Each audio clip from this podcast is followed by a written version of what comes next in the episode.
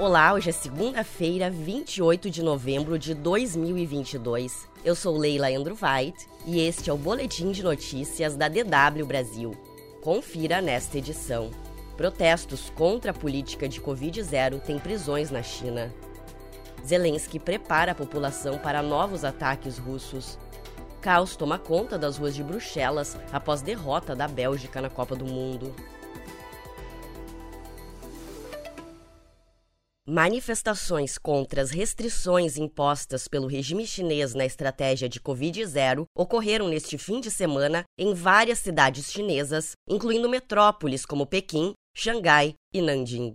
Os protestos se intensificaram após a morte de 10 pessoas em um incêndio na quinta-feira em um edifício alvo de confinamento na cidade de Urumqi. Testemunhas dizem que os bloqueios dificultaram a chegada e o trabalho dos bombeiros e a fuga das pessoas. Durante os protestos em Xangai, foram ouvidos pela primeira vez pedidos de renúncia do presidente Xi Jinping e da retirada do Partido Comunista do poder. Os atos são considerados extremamente incomuns em um país onde a liberdade de expressão e a mídia são fortemente censuradas. Várias pessoas foram presas, inclusive um repórter da emissora britânica BBC. Muitos manifestantes relatam que é a primeira vez que participam de protestos e lamentam que a mídia chinesa não esteja repercutindo os atos. A China enfrenta uma alta nos casos de Covid-19 e segue com a estratégia de confinamentos em massa, isolando milhões de pessoas por várias semanas.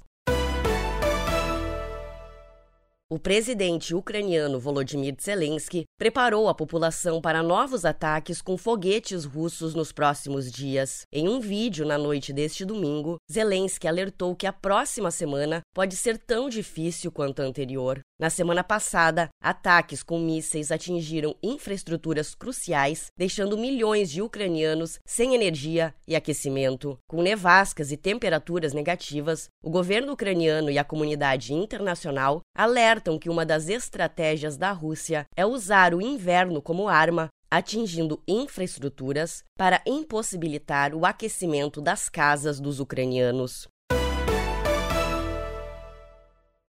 Após a derrota da Bélgica para o Marrocos neste domingo pela Copa do Mundo do Catar, o caos tomou conta das ruas de Bruxelas. A polícia teve que intervir e usar canhões de água para dispersar multidões na capital da Bélgica, que quebraram vitrines, acenderam fogos de artifício incendiaram veículos. Atos de vandalismo também foram registrados na Antuérpia, a maior cidade do país. Em Roterdã, na vizinha Holanda, policiais entraram em confronto com um grupo de 500 torcedores que atiraram fogos de artifício e vidros contra as forças de segurança. Enquanto isso, na capital marroquina, Rabat, as pessoas tomaram as ruas em comemoração. A vitória de domingo por 2 a 0 contra a Bélgica foi a primeira do Marrocos em uma Copa do Mundo desde 1998. Tanto a Bélgica quanto o Marrocos têm chances de avançar para as oitavas de final, dependendo dos resultados da última rodada da fase de grupos.